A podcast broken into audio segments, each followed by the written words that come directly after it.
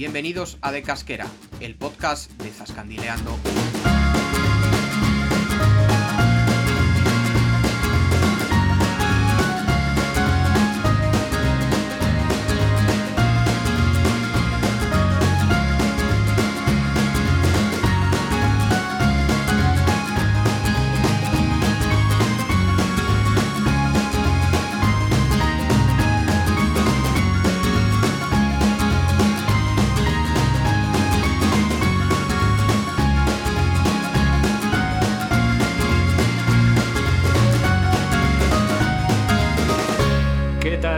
Zascandiles? Bienvenidos un programa más a De Casquera, el podcast para conocer la espléndida comunidad autónoma de Castilla-La Mancha y un poquejo de otros lugares más allá de sus fronteras.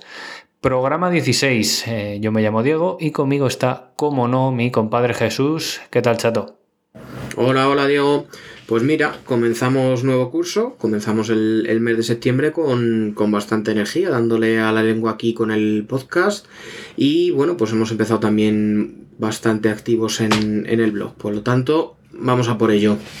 Sí, sí, eh, de vuelta al redil, hemos disfrutado de las vacaciones, lo, lo hemos pasado en grande, pero toca ponerse otra vez manos a la obra. Eh, como hemos venido con, con fuerzas, eh, queremos motivarnos y meter una marchita más con nuestras redes sociales. Así que si te parece, chato, podemos empezar diciendo pues un poco las redes sociales que tenemos, que bueno, que básicamente es Facebook, Instagram y Twitter. Y bueno, comentar un poco el estado de las cosas en cada una. No sé, no sé qué te parece. Vale, bueno, cuando hablamos un poco de estado de las cosas es simplemente repasar dónde estamos presentes y bueno, un poco el volumen que tenemos de, de, seguidores. Hay muchísimas más métricas, pero bueno, vamos a hablar de esto que, que al final es un poco el, donde medimos el alcance, a cuánta gente llegamos y tal. Pero bueno, eh, tenemos eh, en un principio, la, como muchos sabéis, el blog se creó para, para Cuenca, era Zascandileando por Cuenca. Y bueno, pues ahí teníamos cuenta en las tres redes que para nosotros consideramos fundamentales, que eran Twitter, eh, Instagram y Facebook. Posteriormente a esto, eh, bueno, pues, pues ampliamos a, a Castilla-La Mancha, pero pensamos que en la estrategia idónea era que convivieran por eh, vías distintas, es decir, existiera la cuenta de Castilla-La Mancha y la cuenta de Cuenca, porque al final, eh, bueno, pues creíamos que podía pasar que los, los usuarios que estuvieran en un lado eh, no tuvieran nada que ver con los que estuvieran en otro por más que nada a nivel de, de intereses. Entonces, bueno, tenemos ahora mismo son seis redes, tres, como hemos dicho, en Cuenca y tres para Castilla-La Mancha. Y bueno, a nivel de, de volumen, en, en, Cuenca, en Twitter, tenemos 2.103 eh, seguidores. En Instagram 6.937 y en Facebook 26.134. Es decir, nuestro, nuestro grueso es, o nuestro digamos núcleo de seguidores principales Facebook, seguido de Instagram y de Twitter. En, en Cuenca, eh, perdón, en Castilla-La Mancha pasa lo mismo. Eh, en Twitter tenemos 731 seguidores, en Instagram 2171 y en Facebook 20.480. Aquí en Facebook, eh, la verdad que estamos bastante a la par en una red y en otra.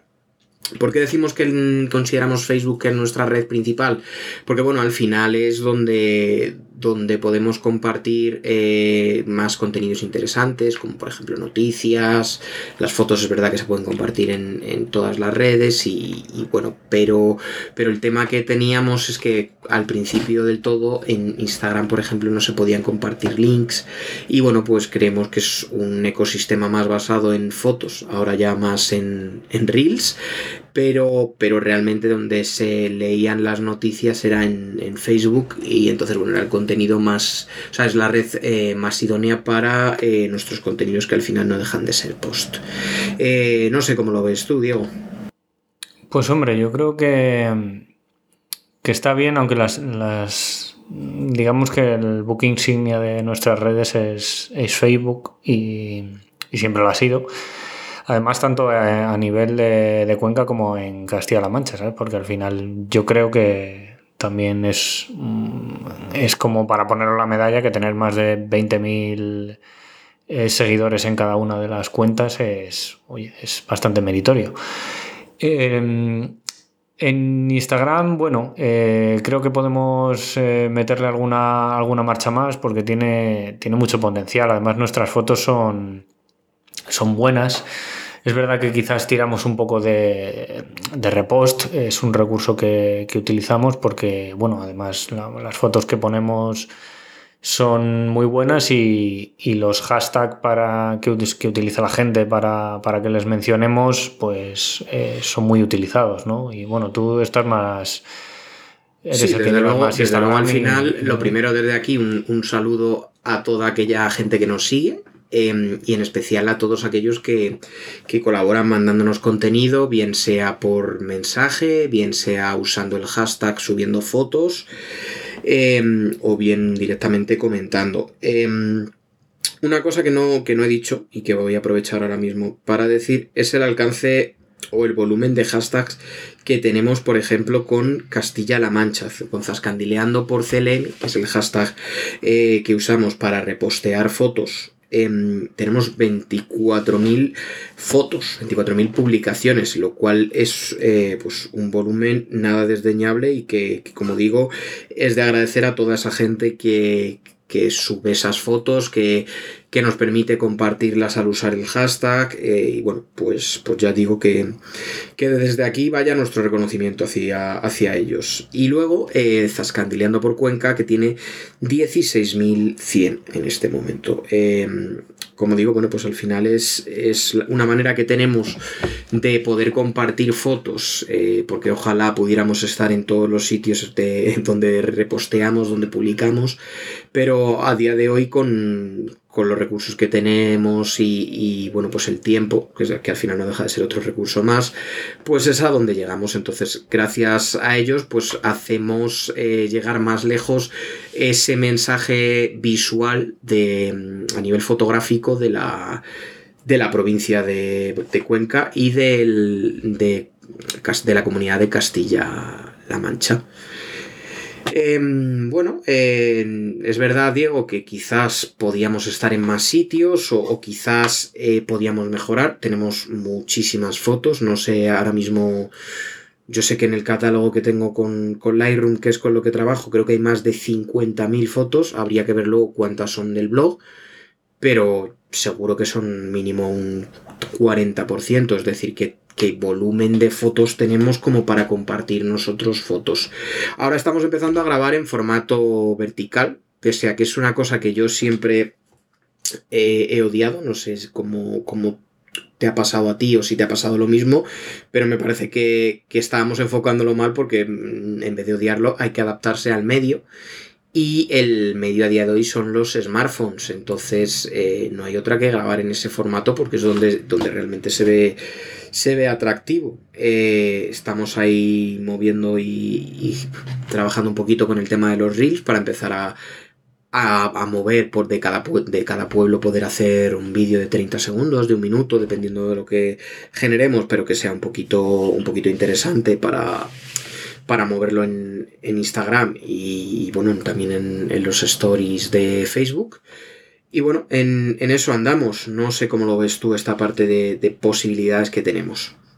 Mm, yo creo que, a ver, tenemos los dos ganas de pegarle un empujón a Instagram y, yo instaría a la, a la gente que nos sigue a que esté atenta a las, a las dos cuentas, a la de Cuenca y a la de Castilla-La Mancha, porque porque va a estar guay, ¿sabes? Vamos a hacer contenido más, más chulo. Hombre, seguiremos reposteando, por supuesto, pero, pero vamos a intentar meter contenido más, más chulo, eh, con fotos propias y, y que estén pendientes. Y bueno, la que nos queda ahí un poco en el tintero, que están ahí un poco atrapadas y no van ni para adelante ni para atrás, son las dos cuentas de Twitter que pues bueno, la de Cuenca yo la intento mover y tal, y reposteo en lo que nos etiquetan, y pero no sacamos ya casi contenido, no sé, no sé, están un poco paradas las dos. Al final también yo creo que es un tema de medir esfuerzos y, y alcances. Es decir, para nosotros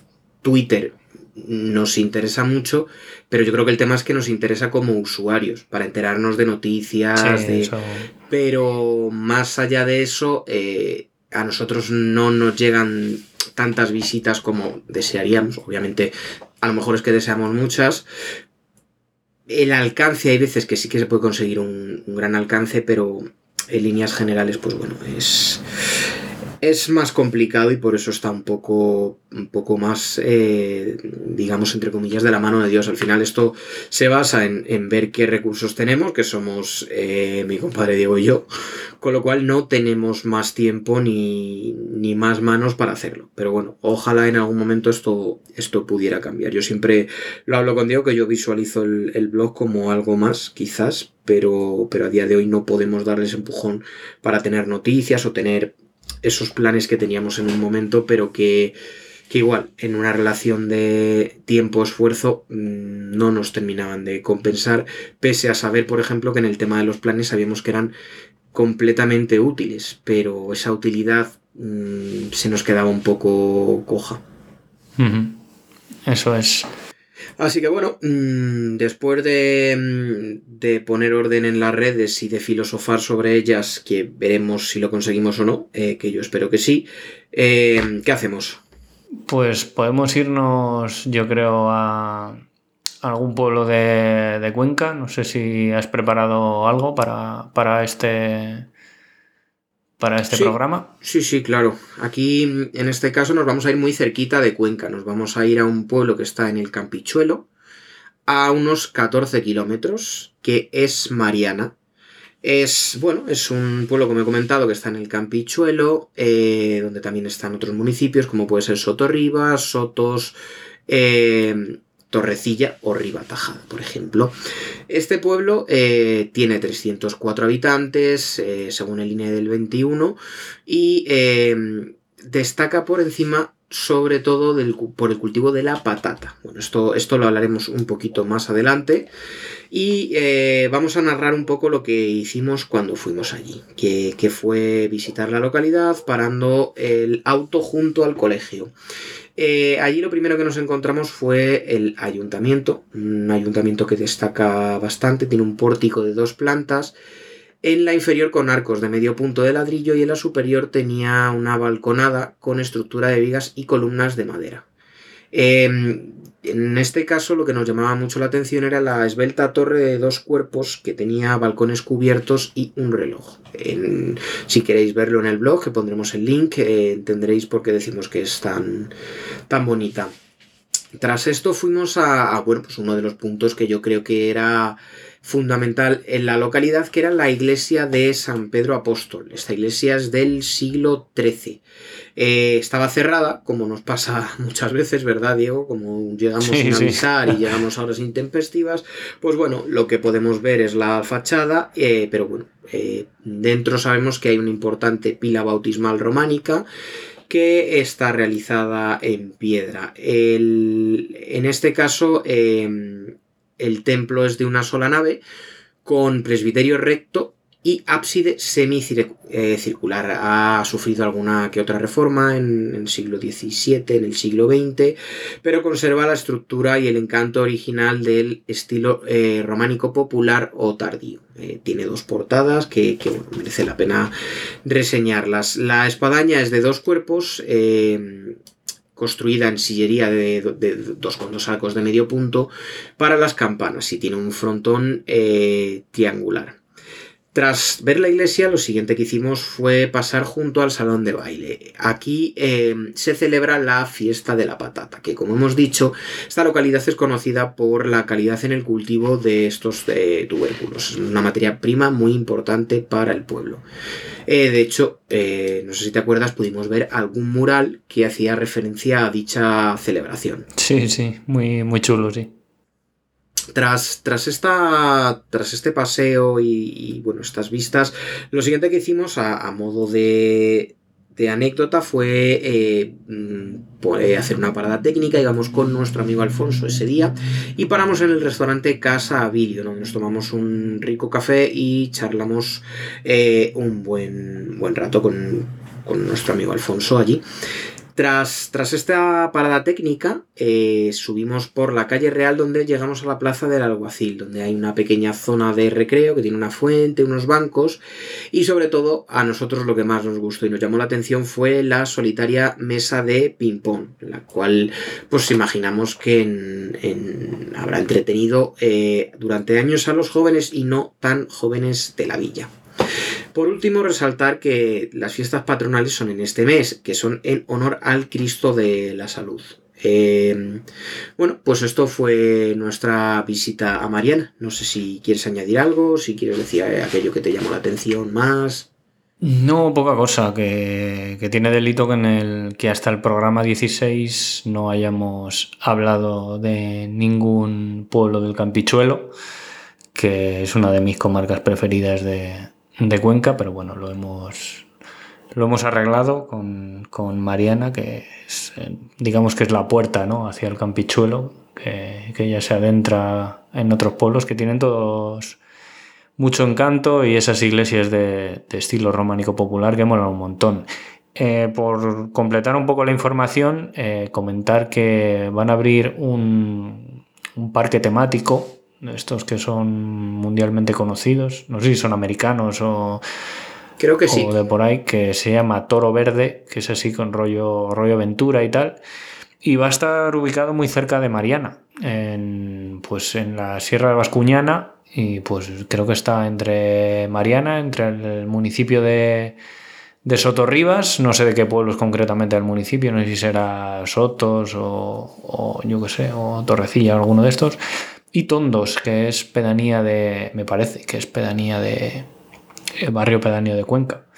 Así que en ese espacio se ubicará el parque, este parque temático en un futuro y bueno, veremos a ver qué tal, qué tal funciona y si no estropea mucho el medio ambiente y los árboles. Pero pues sí, siempre es un bien, punto polémico, pero bueno, vamos a, sobre todo vamos a esperar a ver cómo, cómo, se desarrolla. Sí, seguramente esté bien, bien integrado, además que no, según he leído, no estaba en espacios protegidos ni nada, sabes que, que, es, que al final era, era suelo municipal del ayuntamiento y bueno, no creo que haya mucha, mucha pega, pero bueno, veremos en el futuro. Estupendo, Diego. Pues, ¿qué hacemos ahora? Ahora gastro, chato, ¿qué nos has preparado? Ole, bueno, pues mira, seguimos en Cuenca. Em, en este caso vamos a hablar de, que Cuenca eh, vuelve a presentar candidatura para ser capital española de la gastronomía en 2023. Dicen que a la tercera va la vencida. Eh, esperamos que sea así. Em, se presentó en 2017 y 2018.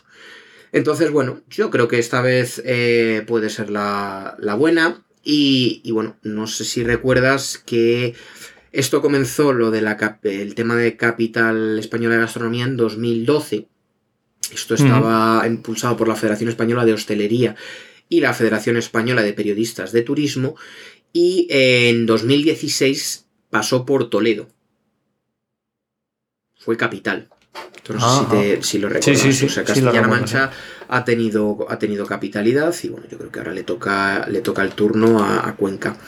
¿Qué están haciendo para, para promocionarlo, bueno, pues están, están haciendo, eh, sacando los fogones un poco a la calle para mostrar, eh, pues, un poco de, músculo. Eh, ¿Qué hemos visto nosotros? Pues bueno, por ejemplo, vimos que se celebró una cena en el puente de San Pablo. una sí, cena bastante espectacular.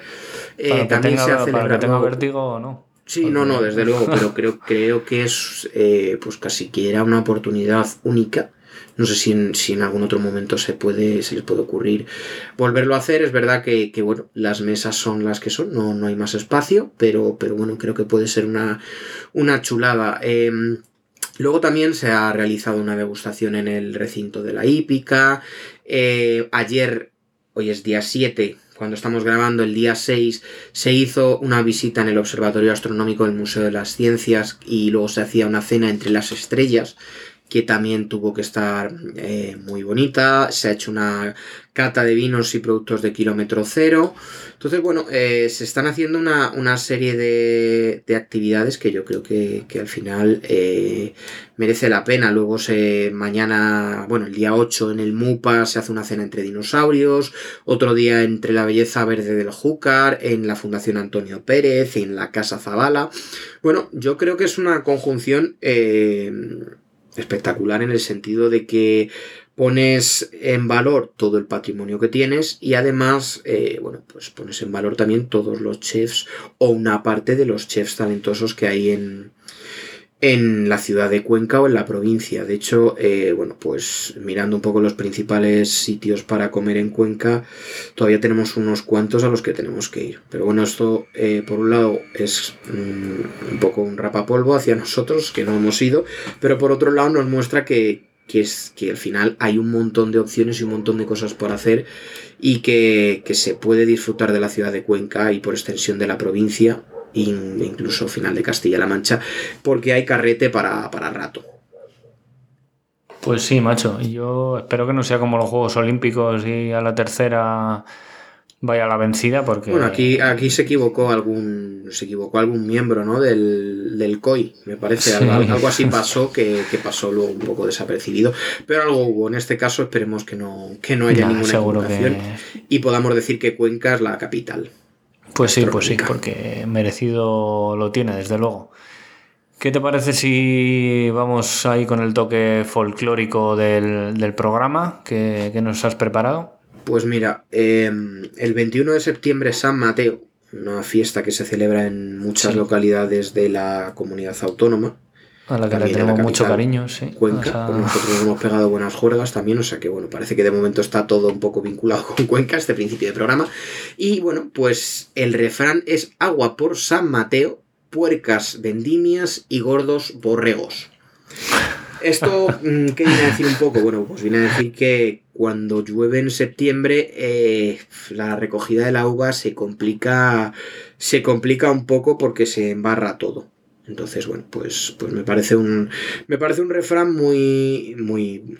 que viene, viene que ni al pelo. A ver qué tal se porta en San Mateo el tiempo. Pues esperemos que, que bien. No, bueno, lo que pasa es que el, bien si se pone a llover con si es, que no entre comillas, porque por otro lado necesitamos lluvia. Sí, es sí, es un poco contradictorio. sí, es, es, es complicado el tema. Pero bueno, por lo menos esos días que se, que se porte bien. Sí, sí. Pues, ¿qué te parece si después de toda esta primera parte que hemos estado, que ha estado muy vinculada con, la provincia de Cuenca, nos vamos a, Castilla-La Mancha? Eh, ¿A dónde nos vamos? Pues nos vamos a Castilla-La Mancha, pero tampoco te creas que nos vamos muy lejos de Cuenca. Concretamente, ¿Ah, yo creo que nos vamos a, a menos de, de 10 kilómetros de, la provincia, porque vamos al Alto Tajo, en Guadalajara, que como sabréis seguro pues está pegado a la provincia de Cuenca, y vamos al pueblo de Poveda de la Sierra, buen lugar para, visitar. Además que hemos estado hace, hace poquito por ahí. Eso es, sí, por seguir un poco la dinámica que queremos del podcast, de sacar contenidos que no hayamos publicado en el blog, pues aquí vamos con, con Poveda, que está, eh, como hemos dicho, en Guadalajara, en la comarca del señorío de Molina, eh, a unos 30 kilómetros de Molina de Aragón, más o menos. Se llega mm, a esta localidad a través de la carretera CM210, que, bueno, nace en Villar de Domingo García, en la provincia de Cuenca, y escala hacia la Serranía Alta de Cuenca hasta llegar al Alto Tajo. Y bueno, nada más entrar al pueblo notamos la, la seña de identidad y es que existe una gran escultura, homenaje al ganchero, ¿Y qué es un ganchero? Pues eran las personas que desempeñaban un oficio ya extinto en el cual se cortaban troncos de árbol y se conducían río abajo por ríos serranos como el Tajo o el Guadiela y el Escabas, cuyas aguas también van a parar al Tajo, con destino a Aranjuez. Em, cada año se celebra la fiesta de los gancheros junto a los pueblos de Zaorejas, Peralejos de las Truchas, Peñalén y Taravilla y tiene lugar el primer fin de semana de septiembre. Eh, yo particularmente tengo muchas ganas de ir porque siempre me ha llamado la atención este oficio. A mí también. es, que tiene miga, ¿eh? Y además un gran filósofo y escritor, eh, como José Luis San Pedro, del que somos admiradores, escribió la novela El río que nos lleva, en homenaje a los gancheros. Y bueno, centrándonos en el pueblo, eh, a ver, sitios que ver siguiendo un poco la ruta que hicimos. En la entrada del pueblo, llegando desde Cuencas, desde Cuenca está la Ermita de los Remedios, que es chiquitilla, pero con un bonito porche, así con dos columnas de orden dórico. Siguiendo por la calle Real se llega al Museo Etnográfico y a una fuente que hay muy vistosa. Y bueno, también si vas por esta calle Real hasta el final, eh, por cierto, llegas a la estatua de los gancheros que hemos comentado antes. Pero antes de salir del núcleo urbano, eh, mejor giramos y para ir a. y podemos ir, eh, que está muy cercano, el horno de cocer pan que evidentemente está en la calle Horno y fue restaurando, restaurado en 2005. Muy cerca llegamos al centro neurálgico de Poveda de la Sierra, que es la plaza de Felipe Molina. Aquí está el espectacular, el espectacular Parque Fuente del Corral del Concejo, que se construyó en lo que era un antiguo frontón. Y también está el ayuntamiento y la Fuente de la Plaza, que, es magnífica también. Bueno, y también había un hombre con la voz súper aguda que nos, que nos llamó la atención. no de que nos echara la bronca, sino de que nos sorprendió, nos sorprendió bastante. Y mm, en un cerrillo, en la parte más alta del pueblo, está la iglesia de Nuestra Señora de los Remedios, que sorpresivamente tiene la misma advocación que la, que la ermita, y yo esto no la, no había visto nunca. Es de estilo románico rural, aunque se conserva solo la espadaña triangular y la puerta de acceso de, de sus orígenes en este estilo. De aquí mm, nos fuimos al conocido Salto de Poveda, que está a unos 8 kilómetros del pueblo, muy cerca de la laguna de Taravilla, de la que ya hablamos en el blog, en nuestro post de Peralejos de las Truchas. Es una espectacular caída de agua de más de 20 metros de altura que fue formada por el derrumbe de una antigua presa del río Tajo. Se llega tomando la pista forestal que parte de la carretera que hemos mencionado antes, la CM210, eh, justo antes del puente que cruza el río. Hay varios aparcamientos para dejar el coche. El que está más cerca del salto tendrá unas 10 plazas más o menos, así que mejor madrugar si queremos dejarlo cerca. Y si no, tocará dejarlo en el, parking que hay anterior, que está unos 15 minutos andando, y, pero bueno, que no es nada. Y poco más, ¿qué te parece a ti? Pues la verdad que, me gustó mucho el pueblo. Em, es la verdad que a nivel de naturaleza, de entorno, es, es una pasada. Sí, sí, es, es top. Y luego comimos allí, que comimos, la verdad, que, muy bien, también en un entorno que era una, pasada. Pero bueno, si quieres eso, nos lo guardamos para contarlo en otro capítulo. Mejor, sí, nos lo guardamos para la sección gastro ahí que comimos al lado del, salto. Bueno, pues yo creo que lo último que nos queda, como es tradición, es eh, salir un poco de las fronteras de Castilla-La Mancha y no sé dónde nos vamos esta vez. Pues sí, salimos, en este caso salimos bien salido porque nos vamos al norte de, la península, nos vamos a Asturias y que he estado este verano, hemos estado ahí unos días eh, la moza y yo. Y bueno, para no, para no hablar un poco de los típicos pueblos y parajes naturales, que seguro que la gente los tiene muy trillados, pues me he decantado por una comarca muy singular, que es un poco como viajar al pasado es la comarca de los Oscos, en plena reserva de la biosfera EO-Oscos. Eh, la comarca se, distribuye en torno a tres municipios que, incluyen Oscos al final de su nombre, que son Santa Eulalia, San Martín y Villanueva. Empezamos por el primero, Santa Eulalia, eh, la capital, que es Santalla, eh, quizás no sea muy llamativa. Es bonito, pero en el municipio hay, hay lugares que dejan sin sentido, vamos, son una locura. Como por ejemplo Pumares, una aldea que está a un kilómetro y que es una preciosidad.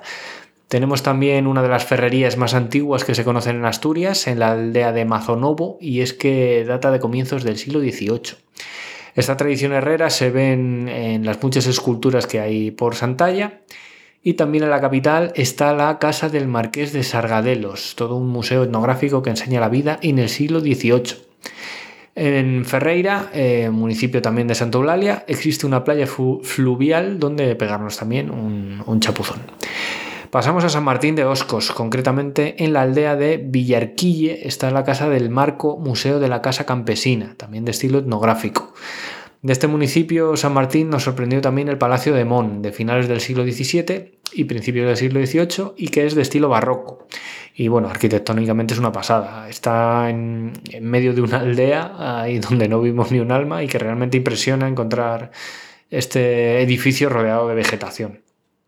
En el pueblo de San Martín de Oscos, eh, cuya, que es la capital del municipio y bueno, muy coqueto también, comimos eh, genial en el bar Casa de Vila Llegamos a Villanueva, que bueno, es el que más nos gustó de las tres capitales. Es espectacular, con un mirador muy chulo desde, la, desde una zona que hay de placas solares y, con el, y que también tiene el monasterio de Santa María de Villanueva que resulta hipnótico. A mí me dejó flipado. Y además hacen un festival de música adentro que no nos pilló, pero que también es muy recomendable y no me acuerdo cómo se llama, así que lo siento. Está muy bien conservado, ya que ha sido rehabilitado hace no mucho. Eh, se puede acceder gratuitamente a su, a su interior y es magnífico. A escasos kilómetros está la aldea de Santa Eufemia, que también es preciosa y que no te debes perder porque está el Ecomuseo del Pan, donde aprenderás de forma didáctica el proceso de elaboración de este alimento y además se puede ver un antiguo molino del siglo XIX. Y es muy recomendable. Y hasta aquí eh, la comarca de los Oscos, que, bueno, que para no, que no está, está un poco alejada de lo más turístico de, de Asturias y, merece, merece bastante la pena. Es ahí como un viaje al, siglo XIX y, está muy chulo. Ole.